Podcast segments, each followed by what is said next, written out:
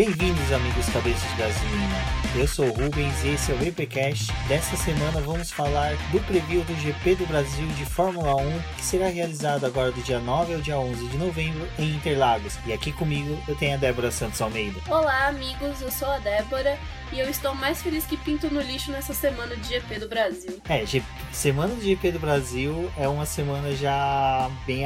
Eu acredito que seja uma semana bem mais corrida assim pra gente, bem mais empolgante que a semana que liga Natal e Ano Novo. Acho que Sim, porque é a semana que a gente vê todos os nossos amigos, né, de novo. Porque aqueles amigos que estão bem afastados da gente, a gente só tem a oportunidade praticamente de ver uma vez no ano, né? Não, e além disso, é uma semana que a gente aguarda o ano inteiro, é, se prepara, a gente tem toda aquela questão de. Prepara, né? Modo de falar, a gente tem sempre algumas questões que a gente vai providenciando, que nem guardar dinheiro para comprar de ingresso, gastar no autódromo. A Débora tem com os trabalhos de textos no boletim do paddock eu tenho com a parte mais de edição, mas semana do GP do Brasil de Fórmula 1 é isso.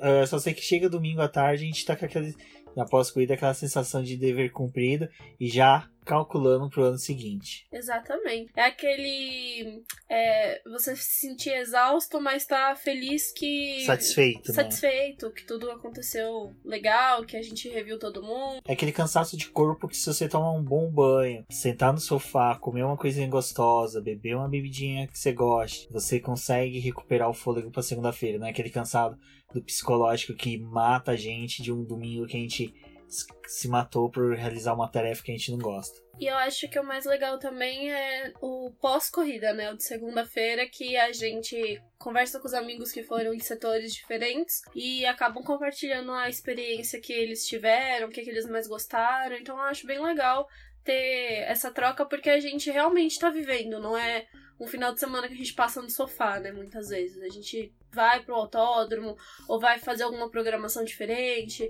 vai encontrar o pessoal em restaurante para poder conhecer ou rever. É bem legal. É, é bem, bem, bacana, que nem lá no setor A, todo mundo aí, os ouvintes, acredito que já saiba que é o ponto de conto nas arquibancadas do pessoal do Boletim do Paddock, Boteco F1, Podcast F1 Brasil, Fim do Grid, é, entre outros tantos projetos que nossos colegas estão envolvidos, sabe que tem ano que a gente já relatou isso no podcast F1 Brasil, coisa que já aconteceu comigo, com o Campos, é, de gente estar tá parado, alguém chegar, pô, você é tal pessoa do podcast F1 Brasil, do Boletim Paddock. Eu sou sempre confundido com o Cristiano Seixas, isso, o que é muito bom. Que é muito bom, diga-se de passagem, que é bem bacana. Tem gente, pô, eu sou Cristiano Seixas, eu fico com aquela vontade de concordar, discordar. Se for para receber créditos, abraços e brindes, sempre mantenho a, a, a, dúvida na pessoa. Mas é isso, quem for ao setor A já sabe. Posição 23, tem uma árvore ali próxima, você olhar embaixo que vai ter um maluco no megafone. Tem uma bandeja um, de frios. Bandeja de, uma tábua de tábua frios. De frios. Tábua de frios. É, cerveja quente, espetinho gelado. Pode encostar lá que o papo é sempre muito bom.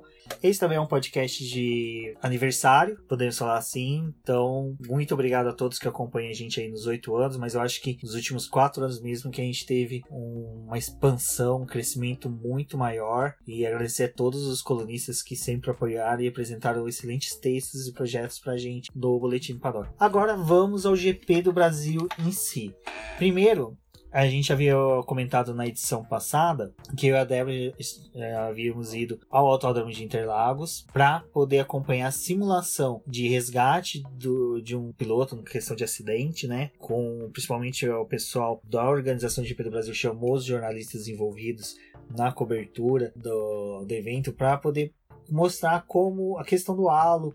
A gente teve conversa com a equipe médica, a gente conversou com os engenheiros do autódromo, vimos que muitos mitos se caíram referente ao halo. É, também acompanhamos a questão da largada, questão se caso um carro fique quebrado, a gente viu como é feito todos os procedimentos.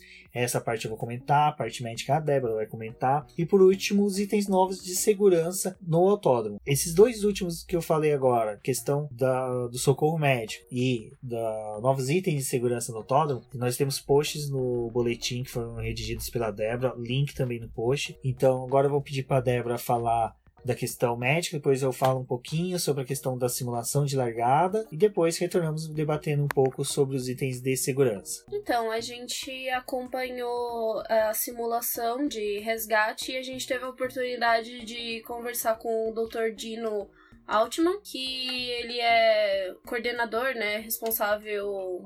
Sim. Ele é o diretor é, médico da, do GP do Brasil e vice-presidente da comissão médica da Federação Internacional de Automobilismo. E ele explicou pra gente como que foi o. como que tá sendo o procedimento de retirada dos pilotos. E disse que a alteração do tempo para o resgate não alterou muito depois da instalação do ralo. É claro que ele traz um, uma dificuldade maior para poder tirar, mas não é nada que é, impeça do atendimento ser feito de forma rápida e que tenha uma grande eficiência, né? Porque uma das coisas que o Dr. Dino acabou falando pra gente é que o ralo acaba protegendo muito mais o piloto em caso de um acidente grave. Então você acaba deixando o corpo do piloto em uma condição melhor para o resgate do que se ele tivesse mais ferido, mas não houvesse o ralo ali para poder atrapalhar na remoção. Então é preferível que o ralo esteja instalado e que a gente tenha é, consiga ter um piloto numa melhor condição do que ele sair com mais problemas, teoricamente, para eles poderem ter que resolver. Foi bem legal a simulação, tem muita gente envolvida. São mais de 150 profissionais dentro do autódromo cuidando da parte de segurança médica. Então, essas pessoas que vão fazer a diferença se acontecer alguma coisa. A gente sabe que Interlagos é completamente previsível em questão de chuva.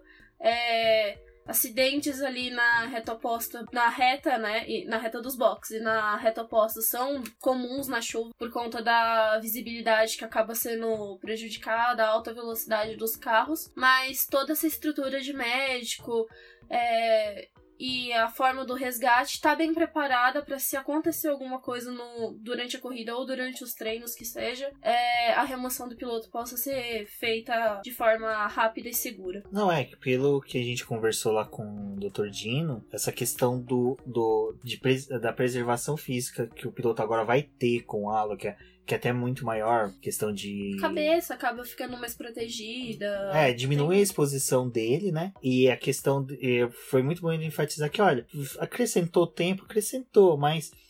É, eu chegando ao cockpit do piloto e ele estando em condições de preservação da sua integridade, integridade física, é muito melhor com halo do que sem. Então você vê uma, uma, um contentamento da equipe médica. A equipe médica está muito mais segura e feliz com a introdução do halo.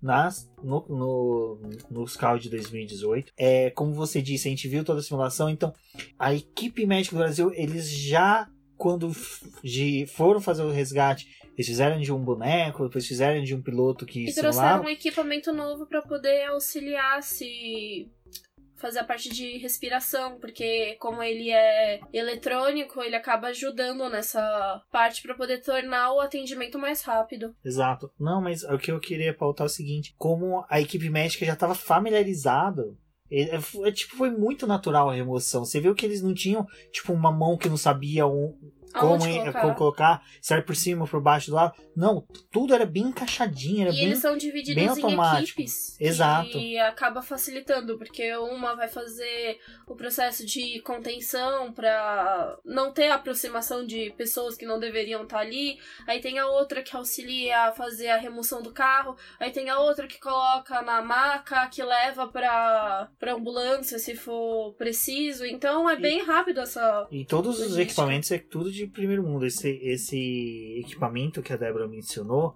é bem legal você ver eles trabalhando, que ele é um ele é um dispositivo de reanimação cardiopulmonar, um RCP. É, ele é automatizado, então vamos supor, o piloto ele teve algum tipo de trauma no tórax que está te fazendo dificuldade de respirar, ele é envolto com esse equipamento que faz com que ele auxilie na respiração. Então, a maca, também a gente percebe que a maca parece um colchão inflável, que assim que o piloto é colocado naquele colchão, ele já em volta faz um casulo com o piloto, que daí esse colchão pressiona ele de uma forma que vai preservar ele no, na movimentação de coloca na ambulância, da ambulância vai, leva até o helicóptero.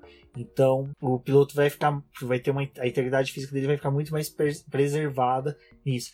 E uma coisa que a gente reparou pelas conversas, conversando com o pessoal da organização do GP foi que o, essa parte médica do Brasil é referência. Tipo, quando a gente. Isso eu vou falar um pouquinho mais ao final, mas é muito importante que eles são uma referência porque eles têm qualidade, eles têm todo um estudo. O Dr. Dino, ele não fica só pro GP do Brasil, ele também tá na Stock Car, então, ou seja, é uma equipe que está constantemente envolvida em atividades, em eventos automobilísticos, que faz com que eles estejam a todo momento já integrados com novos itens de segurança, novos procedimentos.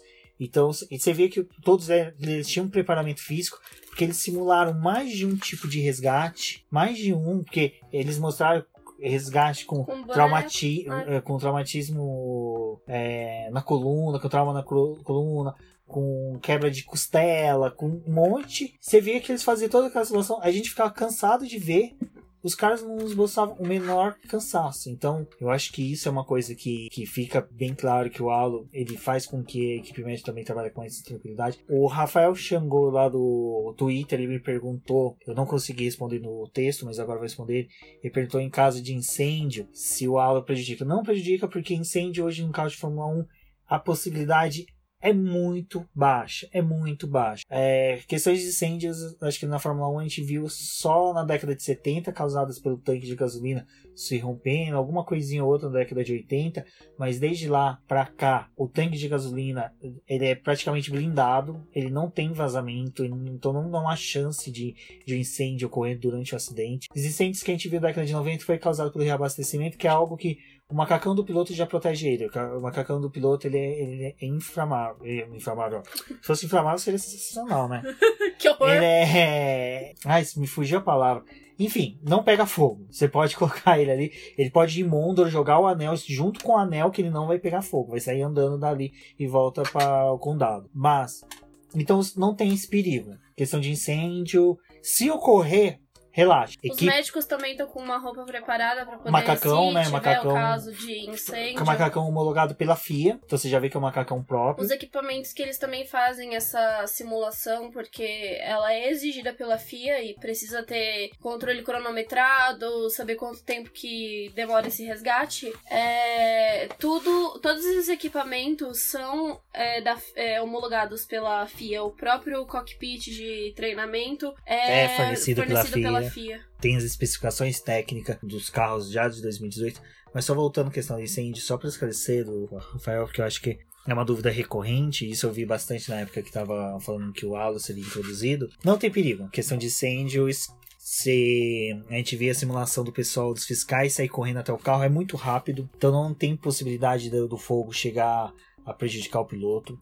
E outra coisa, é, a gente não vê questões de incêndio há anos no, no, GP de Fórmula 1, vai ser agora com o Halo, que provavelmente a gente vai ver. Outra dúvida que ele levantou era a questão de capotamento que nem foi do Alonso. Não há tanto risco. É, o Halo, o formato dele proporciona a remoção do piloto. Porque tanto piloto, é, no questão do Alonso, ele conseguiu sair, mas se eles precisarem é, tirar o piloto porque ele está inconsciente, tanto com ala como sem ala, eles vão ter que desvirar o carro. Então, tecnicamente, não muda nada. O pessoal falando, a gente esclareceu lá e falou: olha, os médicos lá esclareceram pra gente, falou: olha, se o carro capotar, tanto o piloto estando inconsciente com o carro com halo e sem o halo, nós teríamos que revirar ele. Não tem como a gente tirar ele do carro soltando o cinto, porque a gente pode piorar o, a lesão que ele tem. Que a forma que ele pode soltar, ele pode bater com a cabeça Exato. no chão, a coluna, tem tudo tem isso.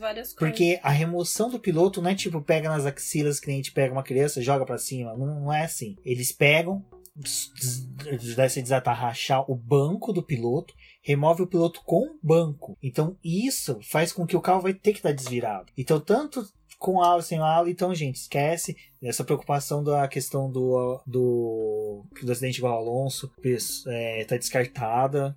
E outra coisa, só me prolongando um pouquinho, mas já vou fechar essa questão. Uma coisa que o pessoal fala bastante: ai, eu fico preocupadíssimo quando eu vejo que o piloto demora meia hora, tempão para entrar e sair do carro. Gente, é muito mais uma questão de piloto tá com tempo disponível. Tempo disponível, exatamente. Tempo disponível para poder sair do que realmente caso de acidente. Uma situação de acidente, ele vai ter um reflexo Não, muito e... mais rápido para poder e hoje em dia, Quando o piloto tá bem, você vê que a equipe pergunta pelo rádio: "Você tá bem?" O piloto tá bem. A maioria dos pilotos hoje eles vão se certificar que estão desligando o carro para preservar o motor, para o motor não continuar funcionando, desligar o carro, poder sair com tranquilidade, não sair correndo, não tem mais aquela afobação que antigamente tinha, de quando tinha um acidente e o carro ficava parado na beira da pista e vinha outro carro bater. Antes tinha essa preocupação. Hoje em dia não, porque já sabe que aconteceu um acidente, é safety quase que instantâneo, virtual. safety car virtual, safety car, já tem uma comunicação, então o piloto hoje em dia tem mais tempo para poder sair. Agora, meu filho, joga uma sucuri dentro do. uma cascavel dentro do cockpit, você vai ver a velocidade que aqueles pilotos saem. É, é rápido, é rápido, é barata voa. Bom, agora eu vou falar da simulação de largada, que foi bacana, porque a gente vê que é toda uma questão mecânica que eu vou pôr mecânica porque é toda uma engrenagem na hora de da largada. Porque as simulações se baseavam no seguinte: dava largada, um carro aleatório dos que estavam simulando ficavam parados, né? Na, na sua posição. O piloto fazia aquele movimento do braço em X para demonstrar que o carro, que o carro não estava funcionando. Aí os fiscais de bandeira começam a, a tremular a bandeira, chacoalhar a bandeira, e assim que passa o safety car, o carro médico, que é o que acompanha ao fundo, e os fiscais entram para remoção do carro. Então, só ali na linha de largada do, do de Interlagos, são três equipes para remover. Então, é uma no, na ponta ali dos, primeiros, dos sete primeiros colocados, depois um dos outros sete colocados, e o restante tem uma equipe ao final naquele portãozinho que fica mais ao fundo antes da entrada dos boxes. Então é bem bacana, porque a gente viu que tem todo o esquema, comunicação deles. É, é tanto corporal sinal, e corporal, linguagem. Você... O que é bem legal de você notar na equipe deles é que já é uma equipe que se conhece há muito tempo, então eles se entendem muito bem. E é uma coisa que o GP do Brasil tenta preservar é manter essa equipe de pessoas que já estão atuando na corrida porque já entendem esse mecanismo e estão mais acostumadas a trabalharem junto, então já sabe como que o outro funciona, quais são os sinais, essas coisas é legal porque foi adquirido com o tempo. Com o tempo, e, é, e no entanto que Interlagos é, como a gente diz, referência. referência em questões de segurança. Todo ah, ano eles precisam fazer essa simulação, porque exato. todo ano a FIA exige que esses números sejam passados para eles de tempo de remoção do carro e até hoje nunca foi reprovado. É, reprovado, nunca tiveram que realizar de, novamente esse procedimento. Sempre foi aprovado de primeira. Mas como é um padrão que tem que ser feito, então eles continuam realizando isso todos os anos. Exato, é, é igual um procedimento normal que normalmente a gente para quem exerce algumas atividades que tem um procedimento que é repetitivo. Às vezes a gente pensa para quem a gente faz, mas só que quanto mais eles fazem, mais excelentes eles ficam na realização disso. E só para fechar essa questão, como a gente estava falando, a questão da comunicação deles é muito rápida. Você que acompanhava, eles faziam coisas assim muito rápida que você não percebia e na outra vez que ia até repetição você começava a prestar atenção no rosto dele você via que tinha movimento de olho. olho, boca mesmo, eles só movimentando os lábios, movimento de mãos muito sutis que eles falavam, ó, oh, você vai ali, você vai aqui, você vai ali. Um piloto, um já chegava direto para comunicar com o piloto. A questão das bandeiras é sensacional que conforme o carro vai andando, carro, eles vão abaixando. É, o carro vai indo pro recuo, os, as bandeirinhas que não precisam mais, eles vão abaixando. Então é até bonito de você ver. Dá até vontade de ter um carro parado no vídeo só pra você ver, porque é bem bacana. Esse procedimento eu acho, eu acho, é, eu vou, não vou falar simples, porque é bem complexo, mas foi rápido. Foi bacana de a gente ver. Infelizmente a gente não conseguiu acompanhar todos de Interlagos, que depois quando a gente subiu pros box, você olha por todo o Interlagos, você vê que tinha vários outros pontos tendo treinamento. Eu achei isso muito sensacional, que tipo, eles não estavam ali só treinando pros fotógrafos, o pessoal da imprensa, não. Eles estavam treinando por todo o Interlagos. Então tinha gente na reta oposta, no S do Senna, tinha na Curva do Sol, no, no Laranjinha, tudo treinando um acidente, remoção do carro debaixo de pneu. Como que funciona com bandeira vermelha. Exato, eu achei muito bacana. E agora os itens de segurança, né? Que foram introduzidos em Interlagos.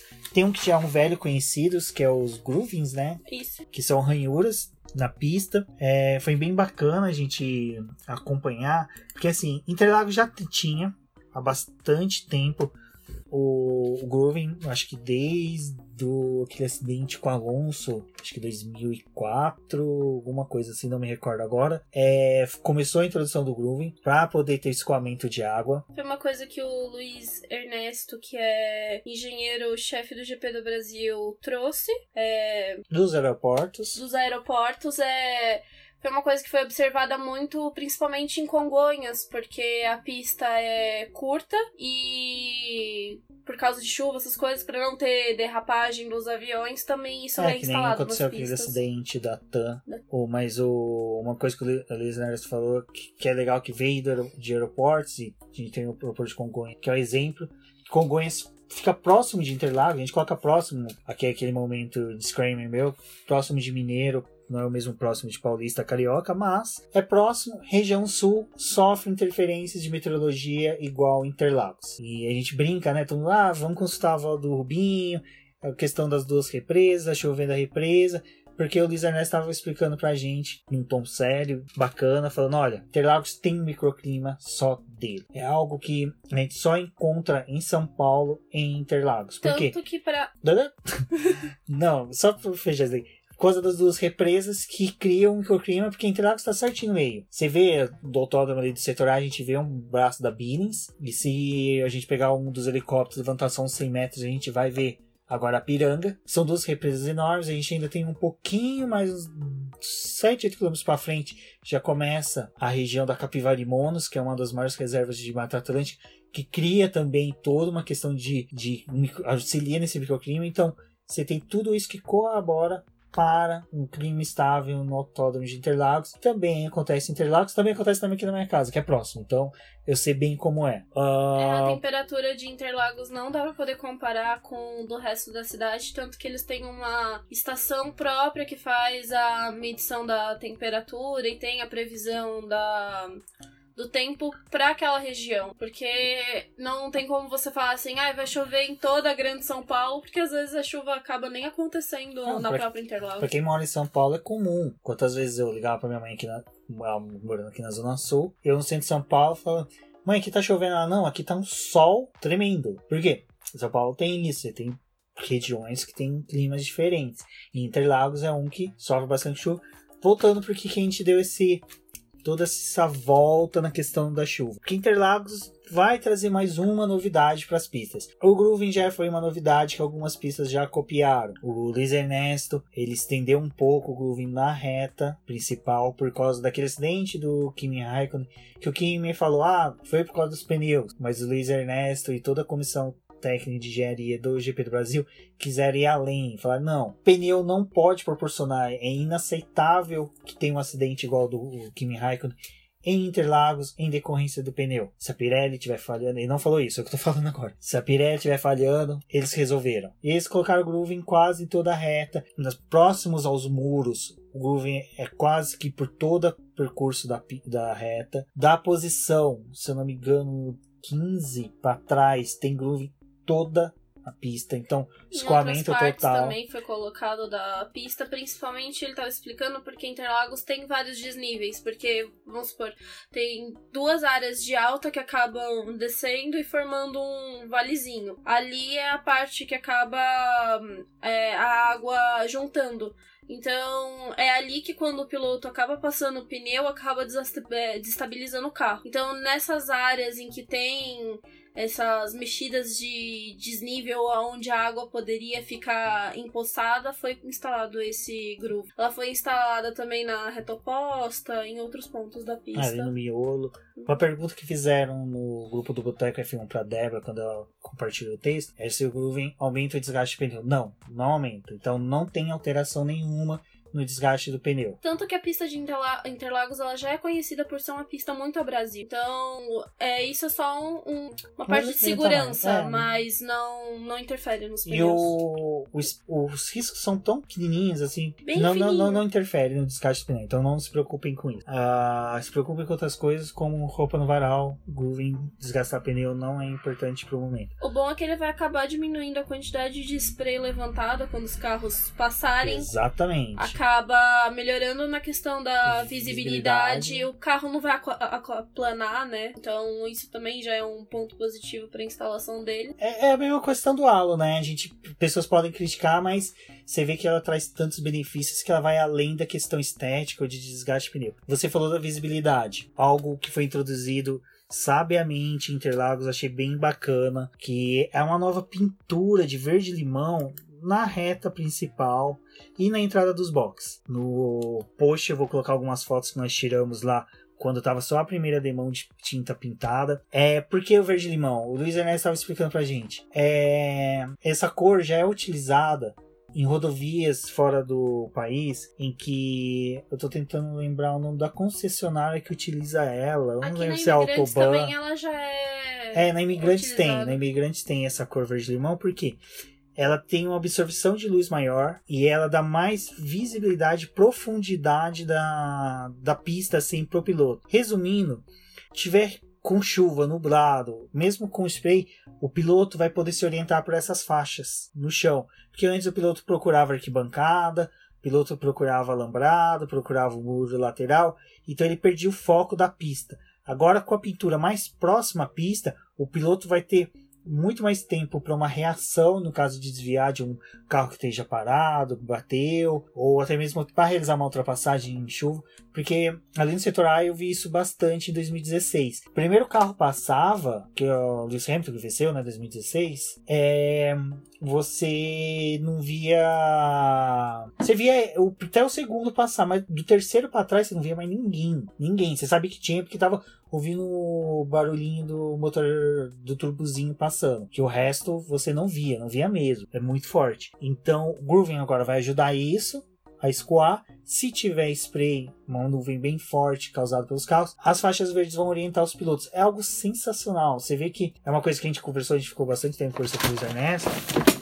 Meu gato precisar de pintar faixa verde no armário porque ele acabou de cair com meus livros, né? Tudo bem. Voltando, o... a gente ficou bastante tempo conversando com ele e ele explicou que muitas questões de segurança em Interlagos foi questão de observação do que estava dando certo em outros locais. A questão do softwall que foi trazido de da Indy, outros itens de segurança que foi trazido de outras categorias. Interlagos é mais ou menos uma esponja que absorve muita coisa de tecnologia de outras categorias, de outros setores. E também acaba exportando para fora. E a ideia de Exatamente. Interlagos é porque é um cada vez mais é um laboratório e também para poder trazer mais categorias para cá.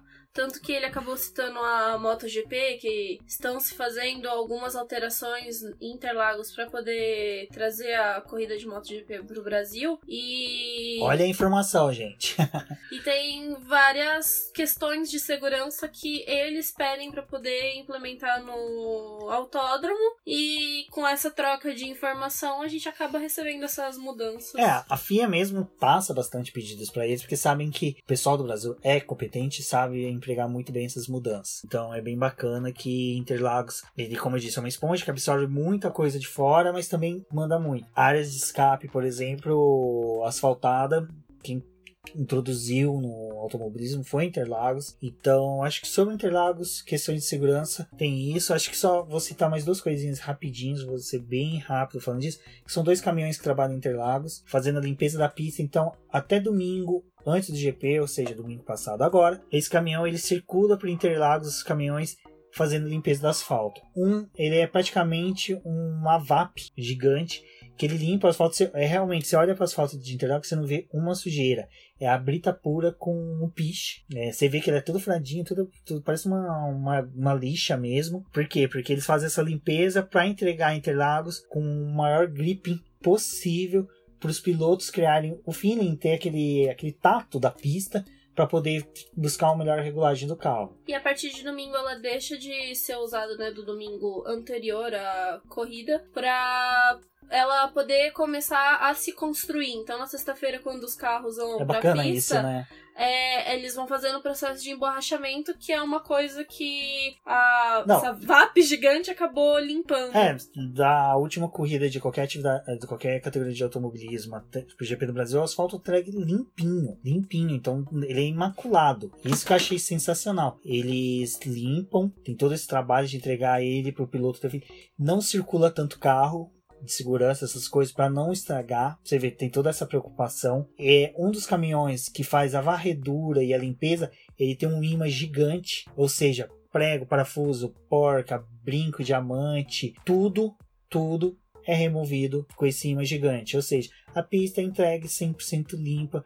Aí, como a Débora disse, para um domingo, porque a pista vai ficando verde até sexta-feira no primeiro treino livre. Porque daí, quando o piloto pegar no primeiro treino livre, ele já vai começar a perceber. Porque essa questão de chuva, as coisas também já vai ajudando a moldar a pista para o final de semana.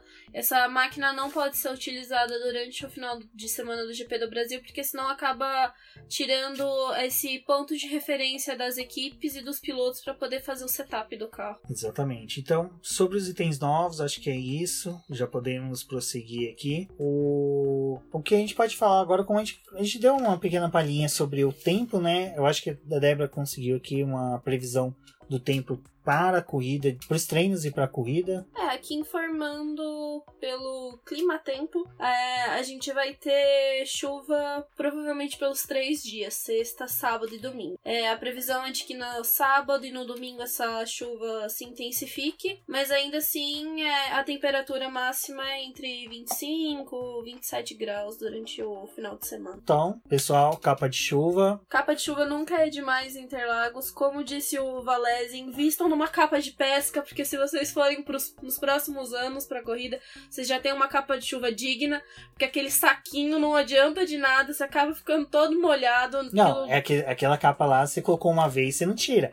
Então, meu filho, deu um chuvisquinho, você colocou, vai sair um sol de rachar, você vai ficar assando naquilo. Porque se você tirar, arrasa. Gente, dica, ó, não, não estão pagando nosso podcast, mas na Daiso, uma lojinha japonesa que tem aqui em São Paulo, tem umas capas de chuva ótima e acho que foi em torno de uns 20 reais. E ó, é, essa que eu vou, dura. né? Essa eu vou. Você foi na, no Lollapalooza com ele, eu vou no GP do Brasil. Gravei a live do podcast F1 Brasil ontem, vestido com ela. Então, Propaganda aí, hein, quem Daiso, quiser- patrocina. quem quiser assistir lá, que vocês vão ver o de monge com capa de chuva. Mas, sobre o tempo é isso. E é aquela coisa: tempo, pista, gripping. Asfalto, não podemos falar de uns atores que vêm causando bastante dor de cabeça e ranger de dentes, como diria a Erika Prado, nos pilotos e equipe, que são os pneus. Os ditos cujos dos pneus pretos, que são de- identificados por cores, mas como diz Valese, parafraseando nosso padrinho mais uma vez, o que importa é que pneu é preto, a cor é secundária. É... Débora, você tem um preview da Pirelli? É, eles vão manter a mesma gama de pneus do ano anterior, que são os médios, que tem a faixa branca, o macio, que é a faixa amarela, e o super macio com a faixa vermelha.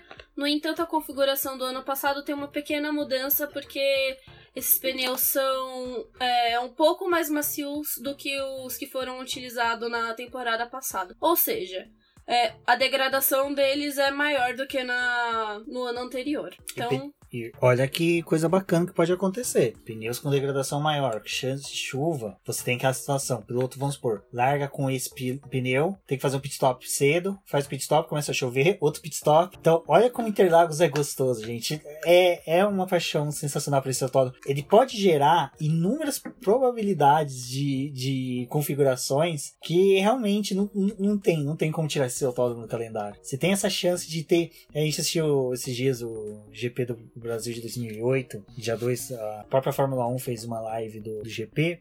A gente viu, né? O te, e é legal que é os Começou comentários. chovendo. Não, e os os comentaristas. comentaristas. Cara, que final de corrida! Interlagos é louco por causa disso. Você tem uma, você pode ter uma variáveis de situações que podem fazer a corrida se tornar muito mais interessante do que em qualquer outra pista do mundo. Bom, sobre os pneus é isto. Eu acho que a gente pode só falar um pouquinho das nossas expectativas. Depois eu vou trazer alguns dados do, do GP do Brasil. Pedir pra Débora ir comentando enquanto que eu comento os dados. Mas a expectativa é sempre alta, né? Não adianta. A gente, como eu falei, a gente fica 365 dias do ano esperando por esse dia. É, o que é interessante é porque nessa corrida, né, como a gente já tem a definição do campeão do ano, né, que é o Hamilton, ele e o Vettel vão acabar vindo para São Paulo mais uma vez tranquilos para poder realizar a prova deles. Tanto que no ano passado o Vettel acabou vencendo e a gente pode ver dessa forma como eles vão estar tá mais leve, talvez uma nova vitória do Vettel aqui. É a minha aposta, uma vitória do Vettel, porque eu acho que a Ferrari cresceu muito, mas eu vou confidenciar uma conversa que eu tive agora um pouco com a Débora, que eu falei que foi de coração.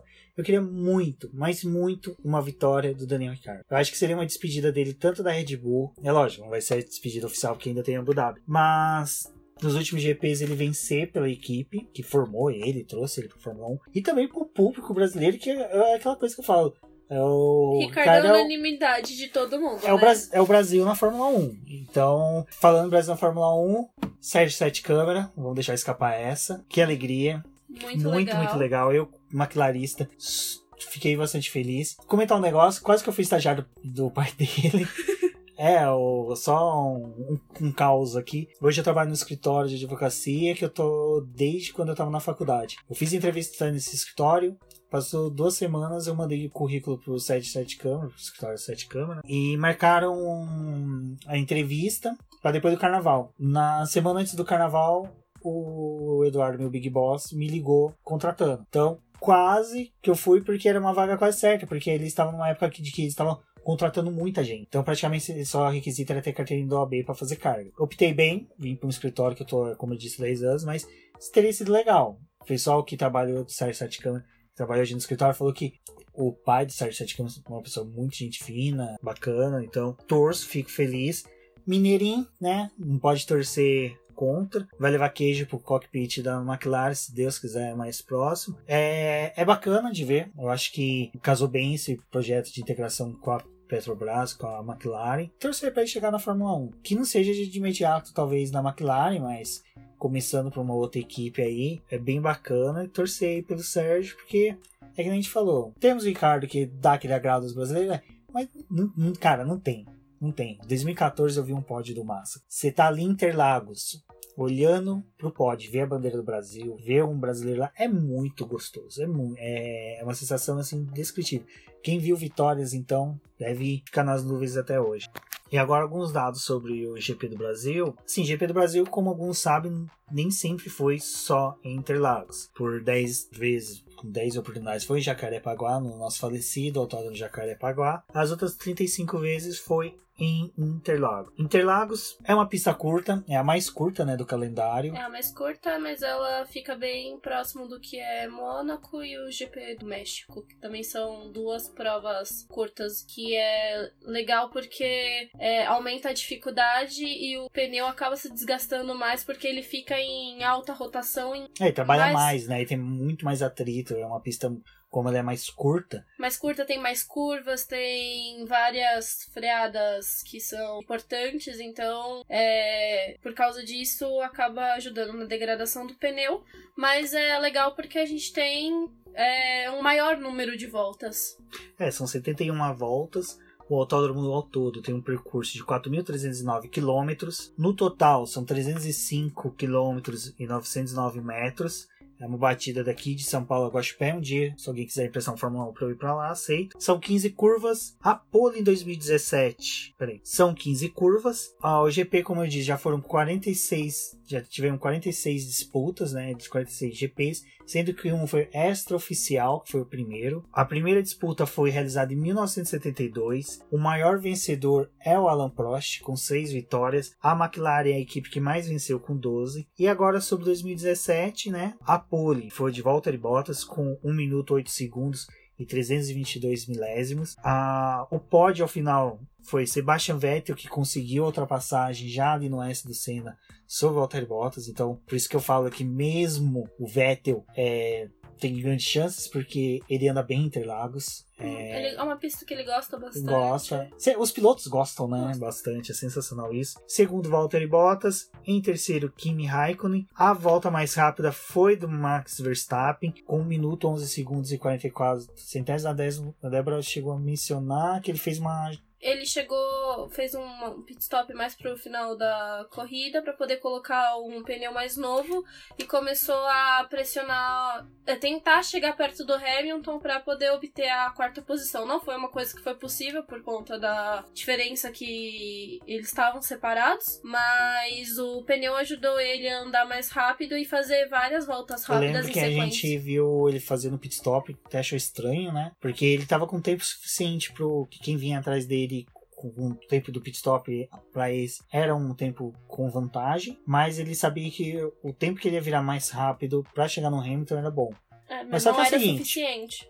Era Hamilton. Não, eu lembro que ele chegou a ficar menos de um segundo. Porque foi a mesma coisa do. que o Alonso sofreu com Massa. O Alonso a gente via, ele uhum. vinha, chegava perto do Massa. Na hora que uma, ele abria a asa, o Massa fazia uma. Prote... Um, protegia a posição de uma forma que o Alonso não conseguia chegar. E o Verstappen aconteceu a mesma coisa com o Hamilton. Então, é isso, gente. GP do Brasil chegou. Estamos todos felizes, contentes, com ingressos na mão. Chegar uma coisa, passar é outra. e olha, Interlagos nunca ficou tão claro. É... Bom, fechando o programa, acho que Débora tem mais alguma coisa que você queira falar? Não, é só para vocês que forem pro GP aproveitarem bastante. Mesmo quem ficar em casa tem rede social, vamos conversar com as pessoas, interagir, porque é o GP na nossa casa, né? Então tem mais o que, que ser comemorado. É, isso agora você falou, a gente. Eu acho que eu tô lembrando de uma conversa que a gente teve lá no autódromo com alguns jornalistas. Eu já tô ficando até sem voz. Também tô um pouco emocionado. Que era hum, do pessoal tirar foto. Eu vou, eu vou, vou, vou, fazer essa introdução aqui. Tem uma coisa que eu já havia esquecido, até aproveitei, mas eu vou falar. É, eu não tenho, acho que. Se eu tiver duas ou três fotos de todos os anos que eu fui, é muito. É, eu vou dar a dica pro pessoal: assistam. Assistam corrida. Uma coisa que o Alexander Groom, que hoje tá no Terra, faz, e eu acho que é bem bacana. Quem for no autódromo fazer algo semelhante, vai próximo da grade. Em uma das voltas, não precisa ir na largada. Em uma das voltas, vê os carros passar, sinta o cheiro, o vento que ele desloca. É gostoso. São sensações que a câmera do celular não vai te trazer. A foto depois que vai ficar perdida no seu smartphone, na rede social, no computador, não vai trazer que você guarda. Eu tenho isso com três momentos que foi na mesma corrida, mas que foi salvar a salva que o Verstappen teve do carro, que eu vi, eu vi. Então, aquela coisa que eu tenho, eu não tenho vídeo, mas eu tenho na minha memória, clara, massa, batendo, se despedindo, e aquelas voltas finais do Felipe Nasser que foi sensacional. Eu vi, eu não tenho vídeo. Se eu quiser, eu vou no YouTube, eu coloco, eu acho. Então é uma dica que eu dou pro pessoal: sintam Interlagos, vivam Interlagos. Quem não for ficar em casa, tá na rede social, mas tá corrida, para pra olhar. Olha como é que os carros fazem traçado, veja, veja esses itens de segurança que a gente comentou agora, o grooving, o softwall que existe, a tinta, a tinta verde. Vocês vão ver, vocês vão lembrar do que a gente conversou aqui, vocês vão ver que Interlagos é muito maior. E agora, enaltecendo o autódromo, eu falo uma coisa que a gente compartilhou lá com os engenheiros, com os médicos. Interlagos, ele é uma referência mundial de autódromo. Ele pode ser ruim para chegar, pode ser ruim as arquibancadas, mas o importante é que é a pista é bem cuidado. É bem cuidado, é bem zelado. É, a, gente, a gente sabe que ali o pessoal se dedica. Então, que nem o Luiz Ernesto faz parte, é membro da FIA em questão de segurança. O Dr. Dino, médico também da FIA. Você vê que não tem ninguém ali de brincadeira. São todos profissionais competentes que se dedicam. Então, o GP do Brasil nunca foi reprovado em item de segurança. A pista está sempre em uma mutação para melhor atender a Fórmula 1. A Fórmula 1 é o item 1 de requisito de segurança. Interlagos ultrapassa ela. Então, é isso que eu falo, gente. Sintam, vejam, é, observem a corrida. Depois tira foto, tudo, mas primeiro tem, tem esse tato da se pista. Se existia a invasão da pista, como é uma coisa que acontece todos os anos, vá para poder vivenciar aquele momento. Não é necessário uhum. você ter um milhão de fotos para poder Exato. postar. Vá, vocês vão ver outras pessoas que é, não estavam do seu lado, mas que você pode ter algum tipo de contato. É, mesmo no autódromo, se você acabar indo sozinho, conversa com a pessoa que Sim, tá do seu lado. A gente fez bastante amigos assim. Ajudar Nossa. a guardar o lugar. Essas pessoas que vão fazer a diferença pra corrida ser tem... agradável e pro tempo que você passa ali no autódromo, você vem aproveitar. A gente tem bastante, assim, pessoas que a gente fala que se tornam amigas, mas que a gente só vê Interlagos.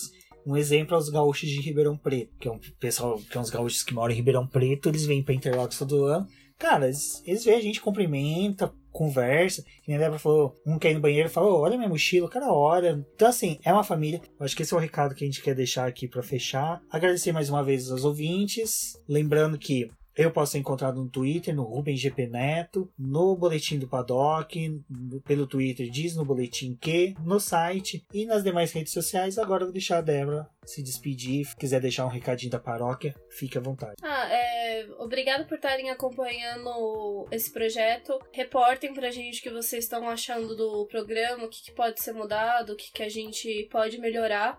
A opinião de vocês sempre vai ser muito importante pra gente. É, eu posso ser encontrada no Twitter, que é Death Flowers, e pelo site do Boletim, pelo meu site Contando Estrelas, lá do meu espetáculo sobre literatura. E venham conversar com a gente, porque é, ter esse contato com vocês é sempre muito legal. E se encontrarem a gente em algum desses eventos, por favor, venham dar um abraço na gente, venham conversar, porque vai ser sempre muito legal. Então é isso, pessoal. Até a próxima. Semana que vem, provavelmente, teremos o review da corrida, comentando um pouquinho sobre o GP do Brasil, nossas experiências experiências. Vocês entrem em contato com a gente, como eu disse, vocês podem mandar mensagenzinhas pelo Twitter, por e-mail, contato arroba boletimpaddock.com.br, no Twitter com a gente, tem nossos demais colegas colunistas. É isso, pessoal. Até a próxima. Um forte abraço e até a próxima.